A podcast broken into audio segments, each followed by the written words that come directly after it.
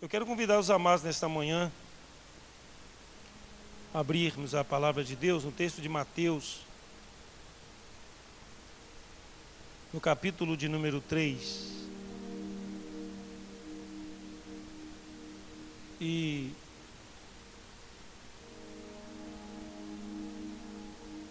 vamos estar lendo aqui o Evangelho de Mateus. Capítulo 3, versículo 1.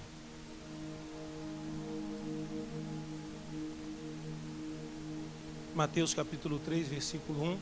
Amém? O texto da palavra de Deus diz assim: Naqueles dias apareceu João Batista pregando no deserto da Judéia e dizia: Arrependei-vos, porque está próximo o reino dos céus porque este é o referido por intermédio do profeta Isaías. Voz que clama, voz do que clama no deserto. Preparai o caminho do Senhor, endireitai as suas veredas. Usava João vestes de pelos de camelo e um cinto de couro. A sua alimentação era eram gafanhotos e mel silvestre. Então saíam a ter com ele Jerusalém, toda a Judéia e toda a circunvizinhança do Jordão. E eram por ele batizados no Rio Jordão, confessando os seus pecados. Vendo ele, porém, que muitos fariseus e saduceus vinham ao batismo, disse-lhes: Raça de víboras, quem vos induziu a fugir da ira vindoura? Produzi, pois, frutos dignos de arrependimento, e não comeceis a dizer entre vós mesmos: Temos por pai Abraão porque eu vos afirmo que destas pedras Deus pode suscitar filhos a Abraão. Já está posto o machado à raiz das árvores.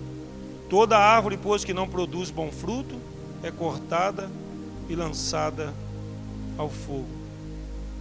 A palavra que eu quero trazer nessa manhã, irmãos, é frutos do arrependimento. Frutos do arrependimento. Arrependimento, irmãos, é a condição essencial para se entrar no reino de Deus. Não há como entrar no reino de Deus sem arrependimento. O texto que nós lemos aqui Mateus, aqui no capítulo 3, versículo 2, João, ele, ele começa pregando e dizendo assim: Arrependei-vos, porque está próximo o reino dos céus. Interessante, irmãos, que no capítulo 4 de Mateus, no versículo 17, se você observar, porque o texto vai dizendo aqui, logo depois eh, eh, João é, é preso, e o texto de Mateus, capítulo 4, versículo 17, vai dizer assim: daí por diante passou Jesus a pregar e a dizer: arrependei-vos, porque está próximo o reino dos céus. Veja que interessante, irmãos, que tanto João como Jesus, quando estão iniciando o seu ministério, eles anunciam o que? O arrependimento. E declaram a mesma coisa, dizendo: o reino de Deus está perto. Arrependei-vos. Arrependei-vos, porque está próximo o reino de Deus. Então nós vamos perceber que arrependimento é condição imprescindível para se entrar no reino de Deus. Por isso a nossa palavra, a nossa pregação é uma pregação que antes de tudo deve convencer os homens a que se arrependam dos seus pecados, porque sem arrependimento não há como entrar no reino de Deus. Interessante, irmãos, que arrependimento, quando nós lemos lá em 2 Crônicas, e muitas das vezes citamos esse texto como um texto para que as nações sejam curadas, ou para que a nação seja curada. O texto de 2 Crônicas 7,14 é assim: e se o meu povo que se chama pelo meu nome se humilhar e me buscar a face. Mas ele vai dizer também o quê? E se arrepender e se converter dos seus maus caminhos.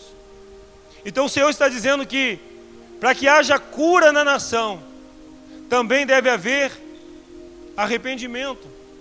Não só uma busca a Deus, mas também uma análise de ver aonde nós erramos e onde nós precisamos nos arrepender. Porque essa conversão e converter-vos dos seus maus caminhos tem um sentido real de arrependimento. Uma outra coisa importante a destacar nesta manhã é que sem arrependimento não há remissão de pecados. Se uma pessoa não se arrepende dos seus pecados, este pecado não é perdoado. Há uma, uma teoria de alguns estudiosos que chamam de universalismo. O que é universalismo? Universalismo é que Jesus Cristo morreu e então todos os pecados foram perdoados. Não. O fato de Jesus Cristo ter morrido significa que agora nós temos um meio de remissão dos pecados. Mas não significa que todo pecado, que o ato da morte de Jesus cancelou todos os pecados. Não. Também é uma doutrina chamada pecado original, onde há uma teologia que diz que se a criança é batizada ainda quando recém-nascida, são cancelados os seus pecados. E seu pecado original é cancelado. Também não encontramos base na Bíblia.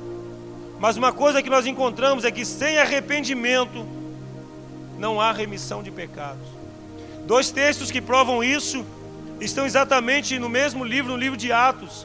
No capítulo 2 de Atos, nós sabemos que aconteceu ali a descida do Espírito Santo, onde os discípulos que aguardavam no cenáculo, a igreja foi cheia do Espírito Santo, o Espírito Santo ali batizou a igreja, e a palavra vai dizer que Pedro, agora cheio do Espírito Santo, tomado por uma ousadia, discorre diante de centenas de milhares de pessoas que estavam em Jerusalém para o dia de Pentecostes.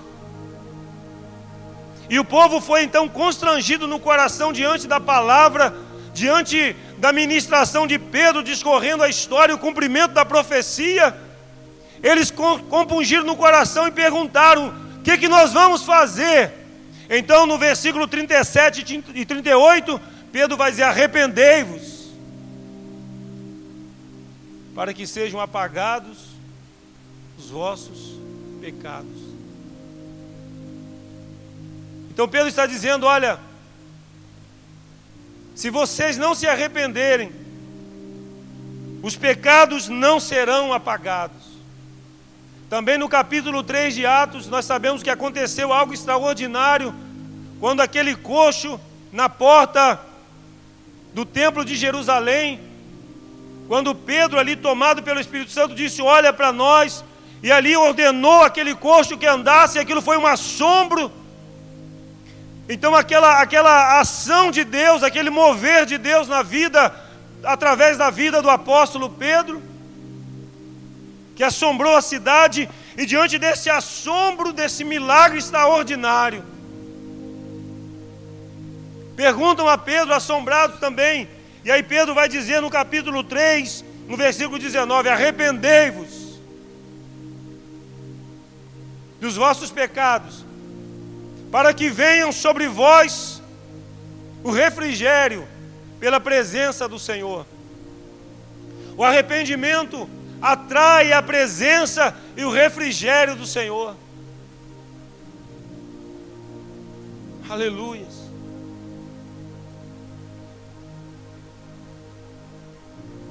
O arrependimento é uma ação do Espírito Santo no espírito do homem. É o Espírito Santo que nos convence do pecado.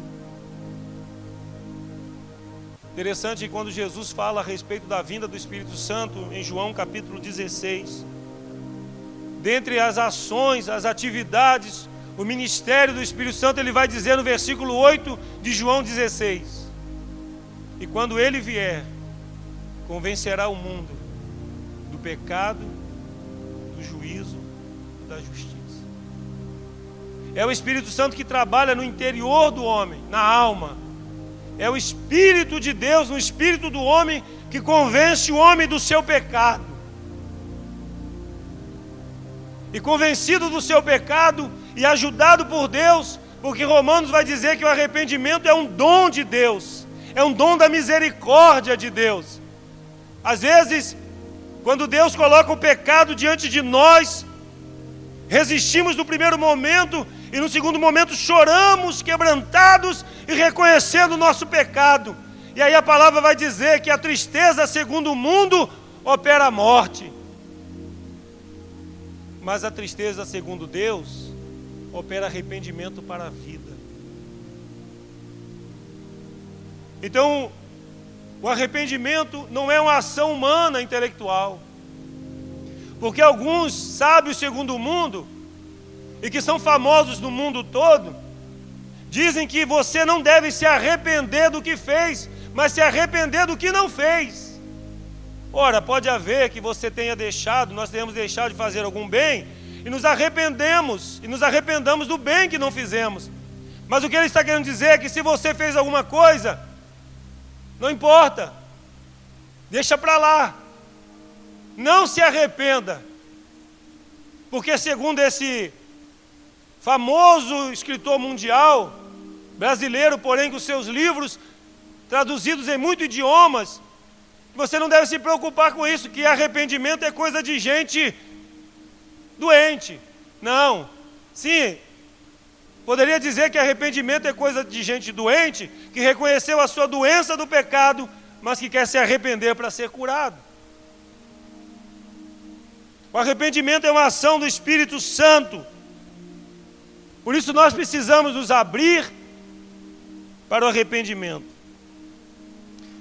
O que é arrependimento, irmãos? Arrependimento, no Velho Testamento, tem a ver com mudança de propósito. Por isso o texto que nós citamos ainda há pouco. Se o meu povo que se chama pelo meu nome se humilhar e orar, e se converter dos seus maus caminhos, se converter, mudar de ideia, porque o verbo no, no, no original hebraico tem a ver com o mesmo sentido do Novo Testamento. Mudar de mentalidade. Se o meu povo que se chama pelo meu nome se converter dos seus maus caminhos, mudar a sua mentalidade, mudar a sua direção, mudar a sua ideia, então eu ouvirei dos céus. Porque às vezes, irmãos, nós queremos que as coisas mudem, mas nós não queremos mudar. Sabe o que eu estou vendo nesses dias? Dias de pandemia, dias de reclusão, dias de afastamento, dias, como eu disse ontem, onde a toxicidade está muito elevada não, mas alguém não entendeu, não estou falando da toxicidade, porque se você vai na Baía de Guanabara, ela está mais limpa.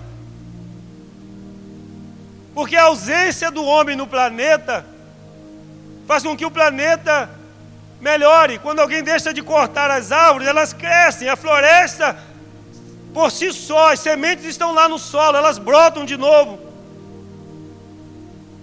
Mas nós estamos falando agora de um outro tipo de, de ar poluído é o ar emocional, é o sentimento bélico, é o sentimento da vingança, é o sentimento do desejo de que o outro vá mal.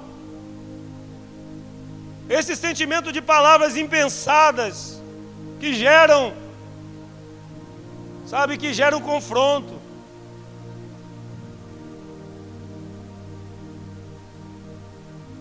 E nós precisamos nos converter, porque convertão, conversão é mudança. É isso que Deus está falando em 2 Crônicas, quando Salomão está inaugurando, inaugurando o templo. Deus disse: Eu vou ouvir dos céus. Eu, quando vocês clamarem, eu vou ouvir. Mas eu não vou ouvir qualquer clamor. Eu não vou aceitar qualquer jejum. Não é porque você ora que eu vou ouvir. Isaías 59 vai dizer: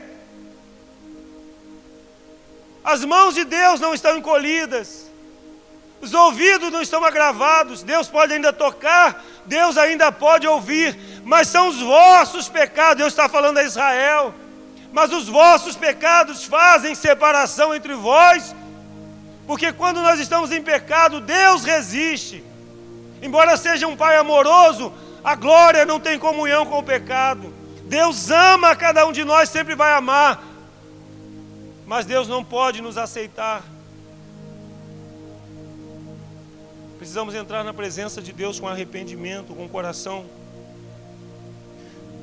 no Novo Testamento, arrependimento tem a ideia de mudança de pensamento, mudar de atitude, conversão ou retorno. A palavra geralmente usada no Novo Testamento é metanoia. Não é um assentimento, um sinto muito. Algumas pessoas se arrependem assim, eu sinto muito. Mas sinto muito não é arrependimento, nós vamos ver isso aqui. Um sinto muito, um remorso, um assentimento, porque assentimento é é quando eu eu sinto que fiz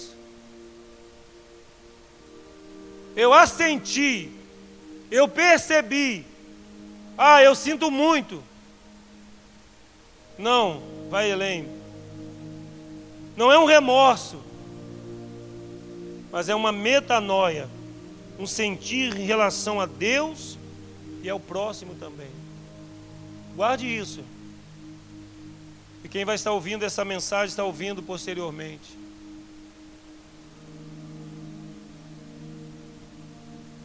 Arrependimento não tem a ver somente com Deus. Mas nós vamos aprender pela palavra, pela palavra que também tem a ver com o próximo. Com Deus e com o próximo. Porque arrependimento pode trazer para nós aqui a imagem da cruz. Ao mesmo tempo que ela alcança Deus no sentido vertical, e Deus nos alcança verticalmente, também o perdão que Deus nos ensina ele alcança-nos horizontalmente, onde nós vamos ao encontro do próximo e não de encontro. Nós vamos entender isso pela palavra de Deus.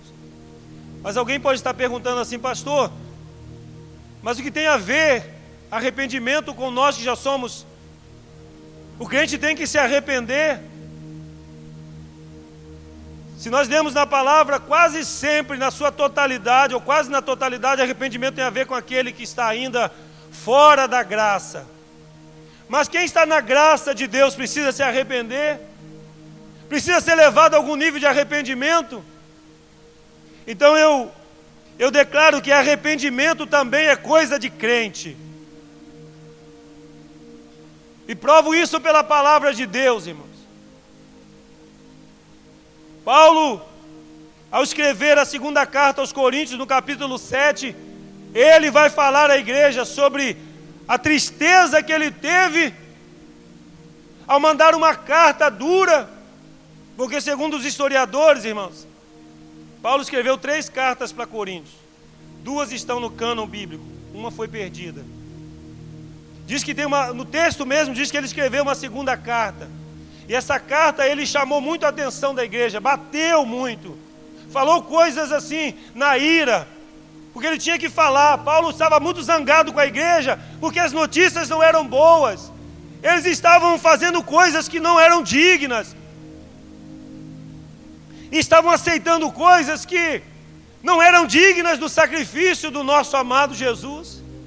E aí Paulo escreve uma carta que nós não temos na Bíblia, mas ela, ela existiu e foi perdida. Mas eles leram. E aí Paulo ficou muito com o coração muito apertado. Porque é muito difícil quando você chega para o outro e fala a verdade para o outro. Mas a verdade olhando nos olhos. E você às vezes sente, é como um pai. Eu costumo dizer que um pai quando chega para dar um, um, um, uma chinelada no filho, aquela chinelada dói mais no pai do que no filho. Mas é necessário. Você vê o seu filho chorar, mas a Bíblia diz que quem economiza a vara aborrece a alma. Então, mas, mas dói. Mas mesmo doendo você faz. Deus também é assim. Mesmo doendo, Ele diz que Ele corrige quem Ele ama. Ele disciplina, Ele castiga quem Ele ama. Hebreus vai dizer que se você está sem disciplina fazendo coisas erradas, tome cuidado, porque você não é filho. Porque a gente não corrige o filho do outro, mas a gente corrige o nosso filho quando nós amamos de verdade. E quem ama, corrige, quem ama, disciplina, quem ama, põe limites. Então Deus faz assim, mesmo.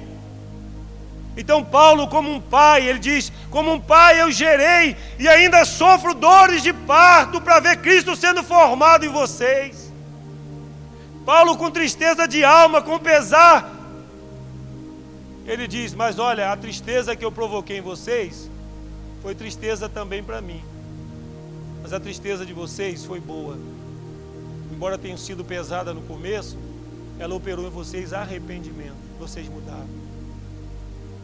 Por isso a segunda carta é mais leve. A terceira, que é a segunda, é mais leve do que a segunda que nós não temos aqui. Esse texto está, irmãos, em 2 Coríntios 7, de 9 a 10, você pode examinar depois. Mas veja só, irmãos, o arrependimento, e vamos entender o que Deus está falando conosco neste tempo, irmãos. Porque não é somente o que nós queremos ouvir, mas qual o discernimento que Deus está levando à igreja neste tempo, ou nos tempos que virão. Veja, quando nós lemos as cartas de Apocalipse, sete cartas. Em quatro dessas cartas, para quatro igrejas, de sete, em quatro cartas, Jesus está chamando a igreja ao arrependimento. Ele está chamando a igreja a se arrepender das obras mortas.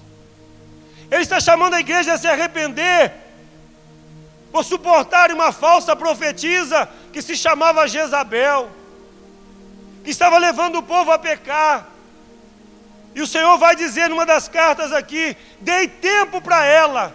Olha, dei tempo para ela se arrepender, mas ela não se arrependeu. Eis que vou colocá-la na cama para ver se ela se arrepende.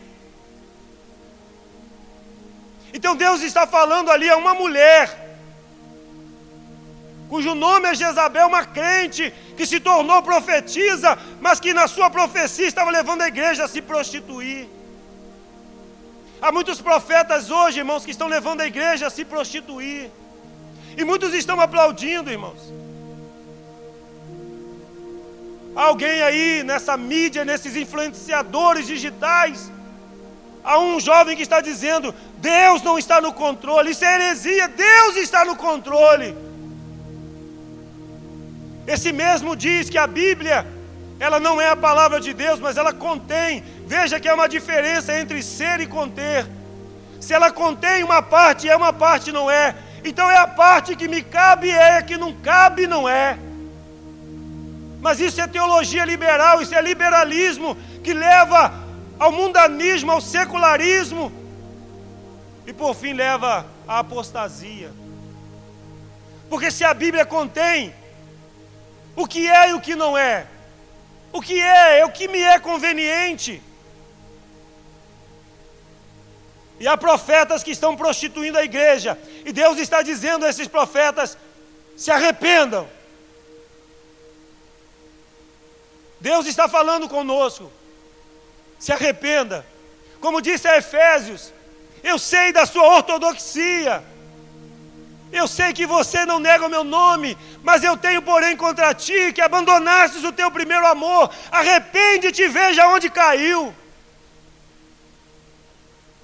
Caiu em quê? Quando foi que eu perdi o meu afeto pelo Senhor? Ele está dizendo, igreja, você se tornou religiosa, ortodoxa nos costumes, mas não tem mais paixão por mim. Se arrependa disso. A igreja precisa se arrepender, irmãos. Porque não há uma paixão pelo Senhor. Não há aquele amor, aquele desejo de estar com Ele. Como a igreja de Efésios, Deus está falando talvez conosco hoje. E como Ele fala a quatro igrejas. Os irmãos quiserem conferir e aqueles que anotam, que vão ouvir, estão ouvindo essa palavra. Veja o que diz Apocalipse 2, 5, 2, 16, 2, 21 a 22 e 3, 3. Quatro igrejas. Vou repetir porque alguém pode estar. Apocalipse capítulo 2, versículo 5. Apocalipse 2, versículo 16. Apocalipse 2, 21 e 22. E no capítulo 3, versículo 3. O Senhor está dizendo: Arrependa-te, minha noiva. Arrependa-te, minha igreja.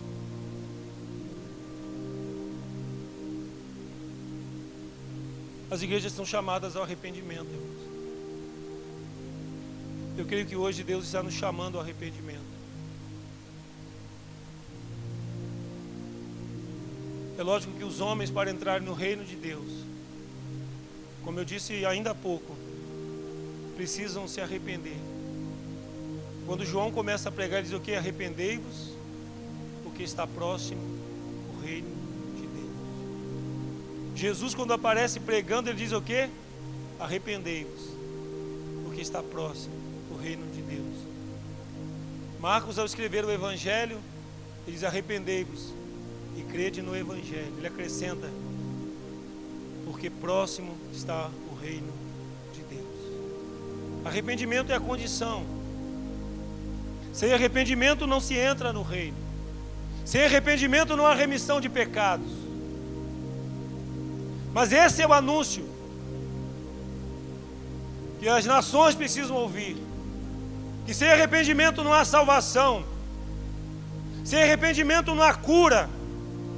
Sem arrependimento não se entra no reino de Deus. Mas a palavra que Deus está trazendo para nós hoje é específica para mim e para você.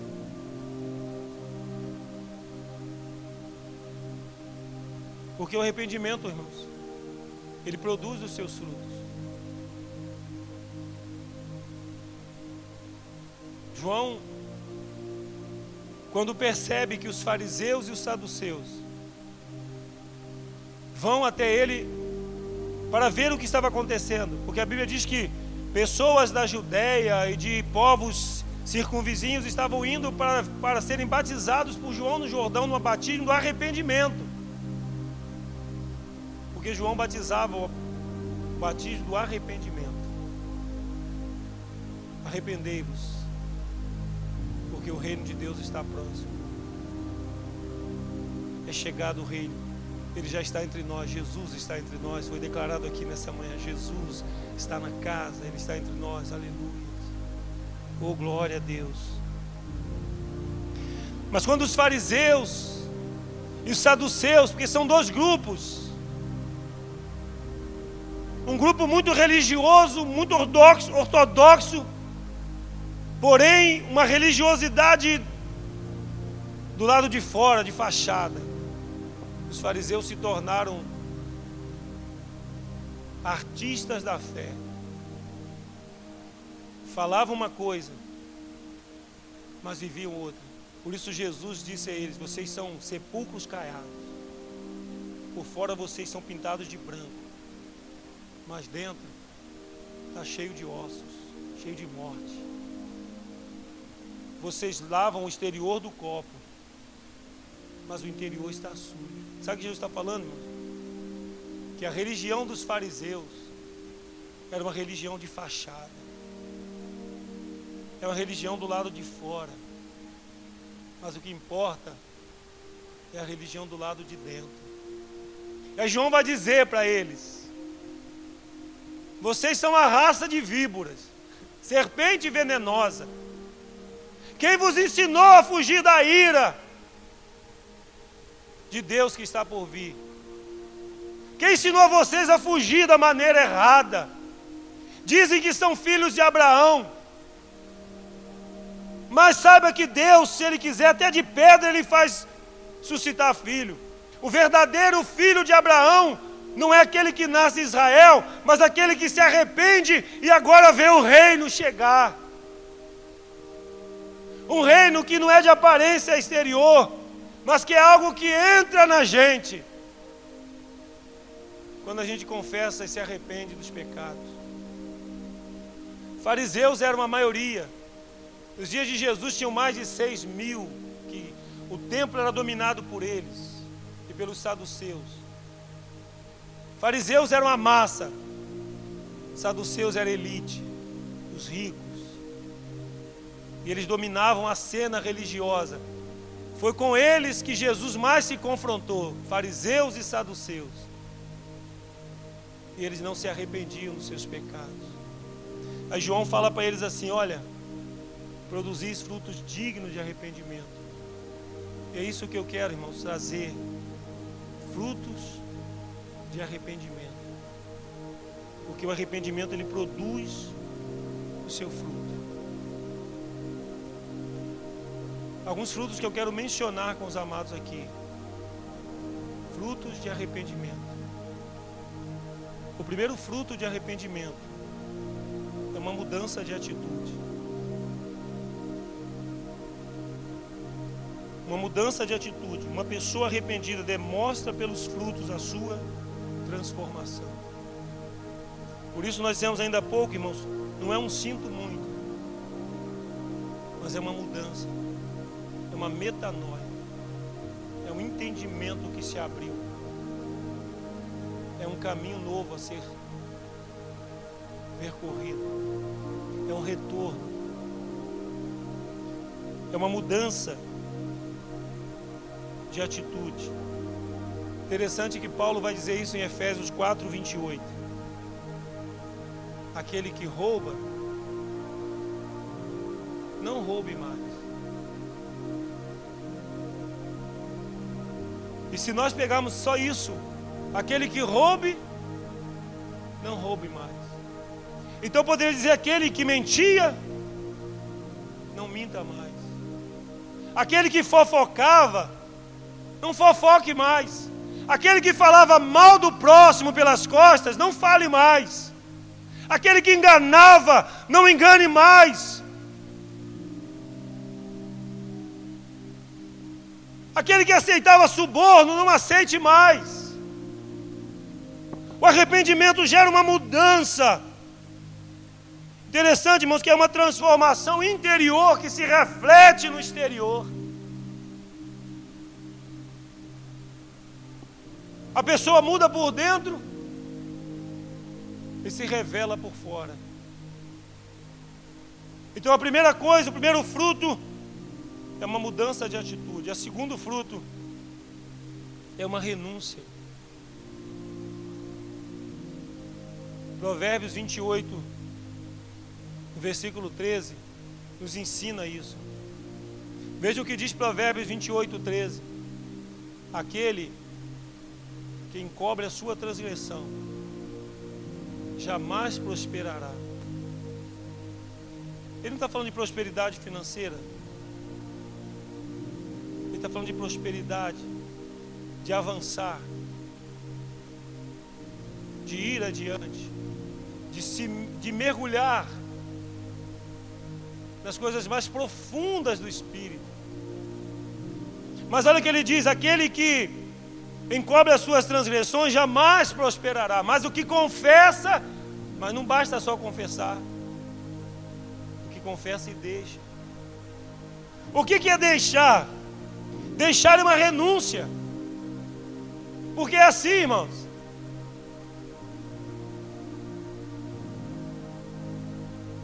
Porque o pecado ele está sempre perto de nós. É como aquela canção. Todo dia pecado vem e me chama. Todo dia vem as tentações, todo dia. Todo dia. Mas uma renúncia, irmãos. A renúncia é algo que causa dor na gente. Porque a nossa carne, ela, ela quer o pecado. A carne chama para o pecado, então temos que entrar na renúncia, e às vezes na renúncia nos leva ao jejum nos leva ao sacrifício. Paulo vai dizer que nós temos que esmurrar a carne. O que é esmurrar a carne? Não, não, é, não é você se ferir, não é, não é imolar. A ideia é esmurrar a carne, é esbofetear como um boxeador, é não dar a ela o que ela quer, renunciar. Porque a carne está chamando a igreja E a igreja se tornou carnal, porque ela se inclina para as coisas da carne. Por isso é necessária uma renúncia. E essa renúncia às vezes causa dor na gente, porque o pecado ele é bom para a carne, mas ele mata o espírito. Nós somos, irmãos, inclinação ao pecado. Nós nascemos em pecado, como disse Davi, e em pecado me concebeu a minha mãe. Ouvi um, um, um estudioso dizendo, há um tempo atrás, numa, numa, num seminário que nós estávamos, que o pecado ele age no piloto automático.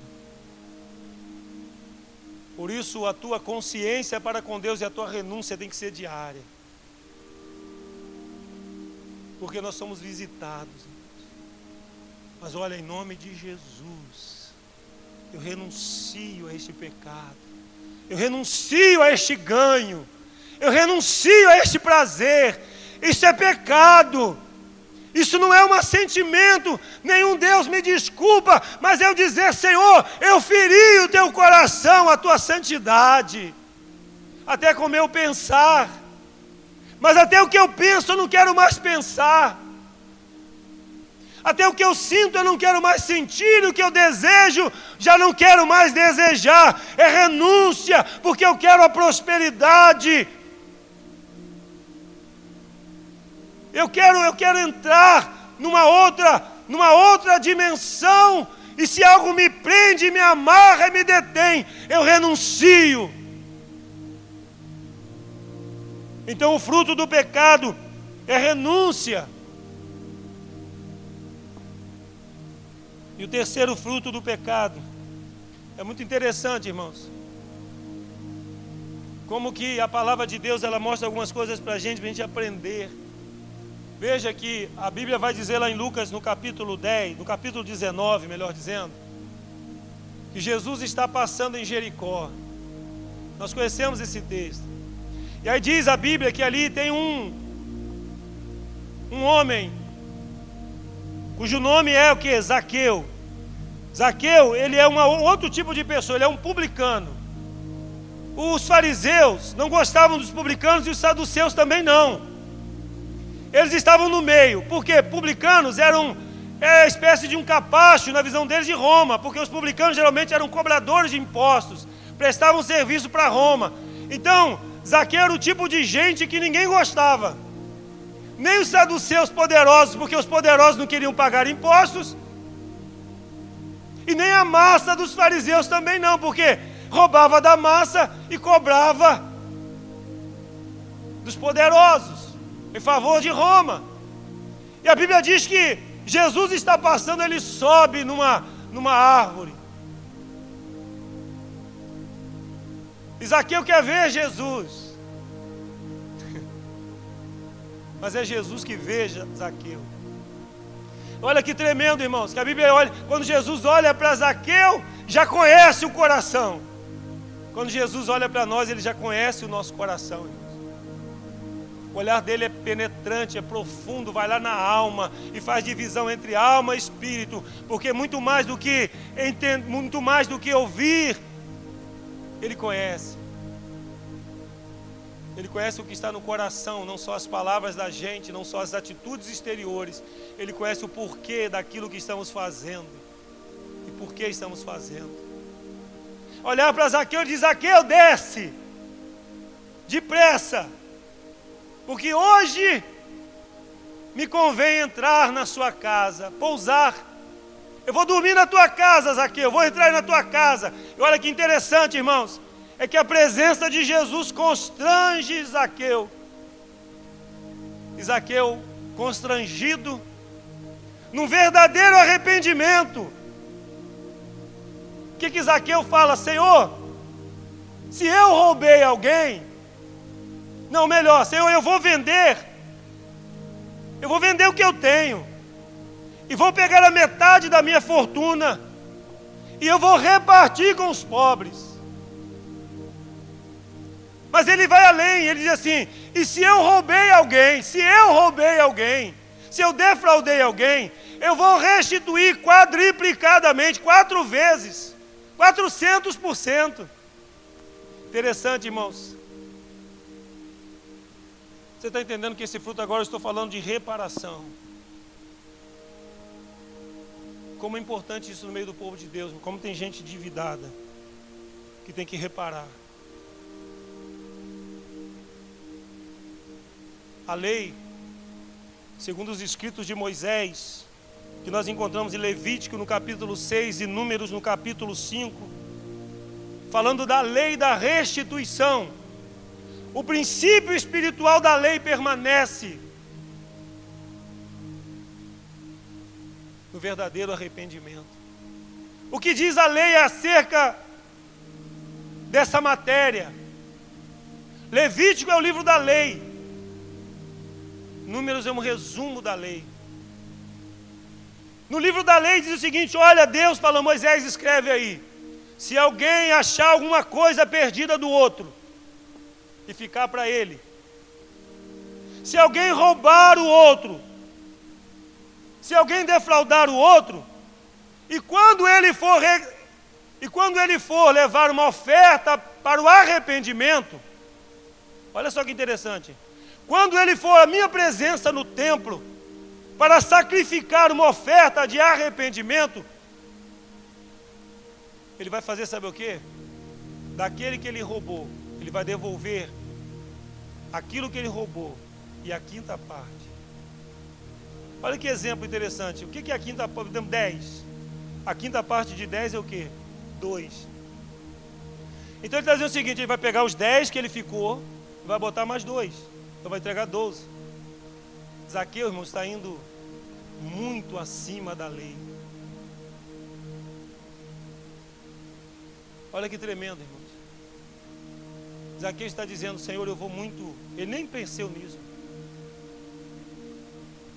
Ele disse, Senhor, eu vou restituir a quem eu roubei. Está entendendo isso, irmãos? Nós precisamos restituir pessoas.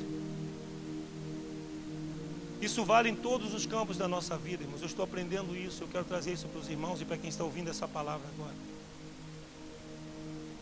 Essa restituição em todas as áreas. Irmãos. Se eu falei mal de alguém, eu preciso restituir essa pessoa. Eu preciso chegar para ela, olhar nos olhos dela e dizer para ela assim: Olha, eu vim pedir perdão a você. Deus já me perdoou. Porque diante dele eu reconheci que ao falar mal do meu irmão, eu estou pecando contra Deus. Mas eu venho a você, meu irmão, para dizer a você: perdoa. Me perdoa. Porque eu quero restituir você.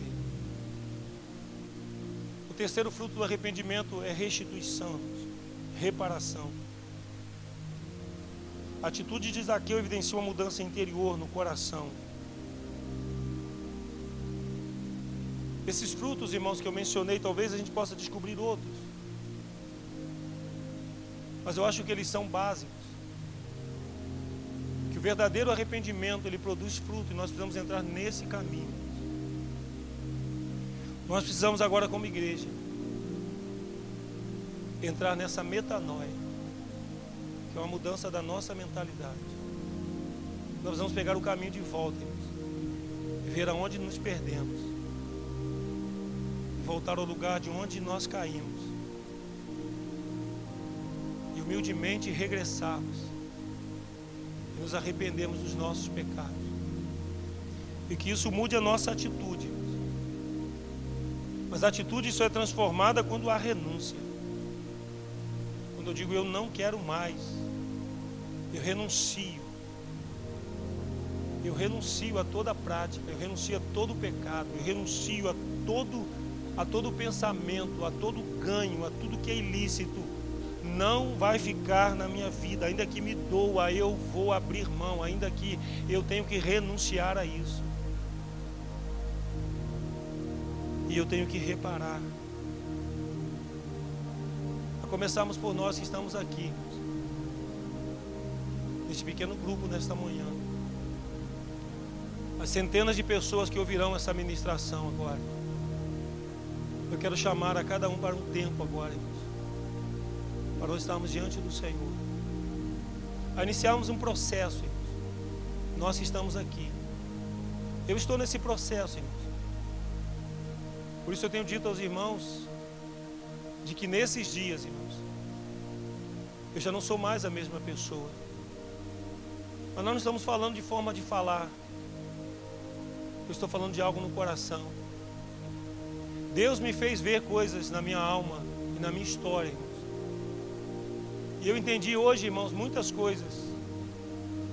A misericórdia de Deus, eu estou entendendo a misericórdia de Deus. Sabe por quê, irmãos? Se não fosse a misericórdia do Senhor, o meu ministério já não existiria mais. A minha família já não existiria mais. Eu já não estaria mais na face da terra. Eu já não seria mais crente. Mas foi a misericórdia do Senhor. Porque quando Deus ama, Ele não mata você. Mas se necessário for, Ele vai moer você. Ele vai colocar você leproso como colocou Miriam. E vai falar muito forte com você como falou com Arão. Mas aos outros que ele não ama, que não tem nada a ver com ele, ele vai matar como matou naquele dia mais de 30 mil, nos dias de Moisés. A quem Deus odeia, Deus mata. A quem Deus ama, Deus corrige. Deus ainda hoje pode matar. Mas Deus ainda hoje continua corrigindo como Pai. Deus está me corrigindo, irmão. E eu creio que na minha correção nós vamos encontrar um caminho. Eu creio que no meu no meu moer eu me torno mais eficiente diante de Deus, eu me torno melhor para ele. E eu quero convidar, irmãos, a começarmos por nós que estamos aqui. Vamos analisar as nossas dívidas, irmãos. E vamos fazer reparação. Seja ela moral ou financeira. Ainda que seja a prestação, vamos pagar.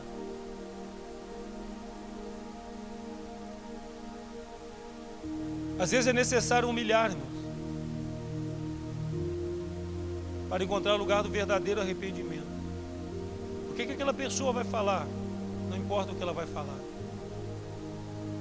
O que importa é que a minha atitude agora de um verdadeiro arrependimento mudou a minha mente, me causou uma metanoia, me leva a um lugar onde eu vou, assim como Jesus se humilhou, assim eu vou me humilhar também.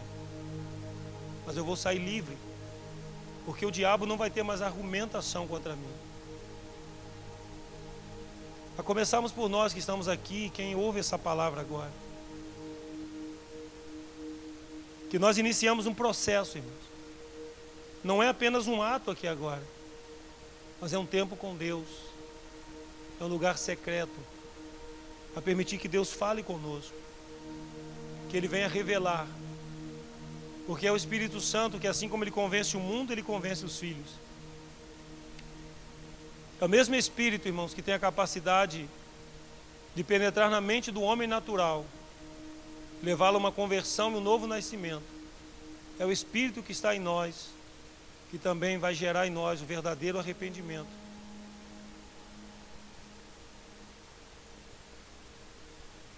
Vamos orar ao Senhor.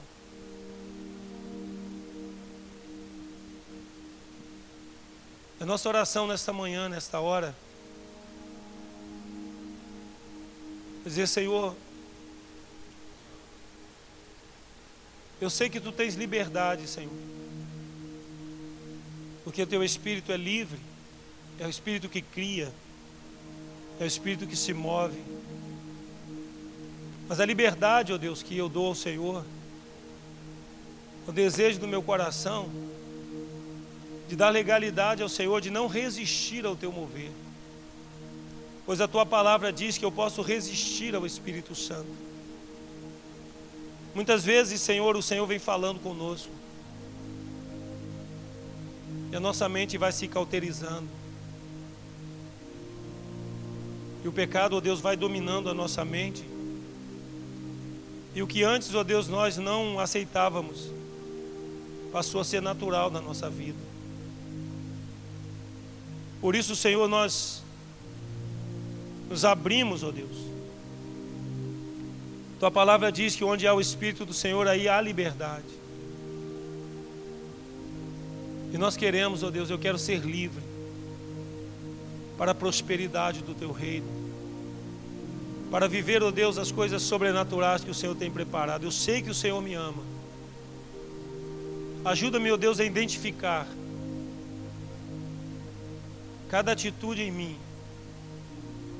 Ajuda, meu Deus, a reparar. Contra quem, ó Deus, eu pequei. E contra o Senhor, e contra o teu ungido, e contra o teu eleito, o teu escolhido. Perdoa, Senhor, as minhas transgressões. E purifica, Senhor, os meus pecados. Nesta manhã, ó Deus, eu quero clamar pelo sangue de Jesus. Porque a tua palavra diz que se nós pecarmos, nós temos um advogado, o justo Jesus. Jesus, pelo teu nome, hoje eu clamo, que o teu sangue nos purifique e nos lave de toda e quaisquer iniquidades. E a todos nesta hora, Senhor, que ouvem esta palavra, que sejam alcançados também Continua falando com cada um de, no, de nós, Senhor. E nos leva, ó Deus, aquele lugar profundo, onde a nossa alma é tocada pelo Teu Espírito. Muito obrigado, Senhor, por esta hora. Muito obrigado, Rei. Em nome do amado Jesus. Eu sei que Tu me amas, Senhor. Que Tu és o meu Pai. Eu sei que o Senhor jamais vai nos deixar. E sei que o Senhor está tratando com a tua igreja. Eu quero colocar a igreja do Brasil nas tuas mãos, Senhor. A começar, ó oh Deus, pela nossa congregação aqui, pela missão Bethesda. E apresentar, ó oh Deus, os nossos irmãos, os nossos amados. Que cada um possa, ó oh Deus, discernir a voz do teu Espírito. Pela igreja do Brasil e das nações que venha um tempo, ó Deus, de um grande mover para a glória, para a honra para o louvor do teu nome. Que assim seja, Pai. Amém. E graças a Deus. Amém, amados. É um processo, irmãos. Vamos nos submeter ao processo do Senhor. Vamos adorar o Senhor. Amém.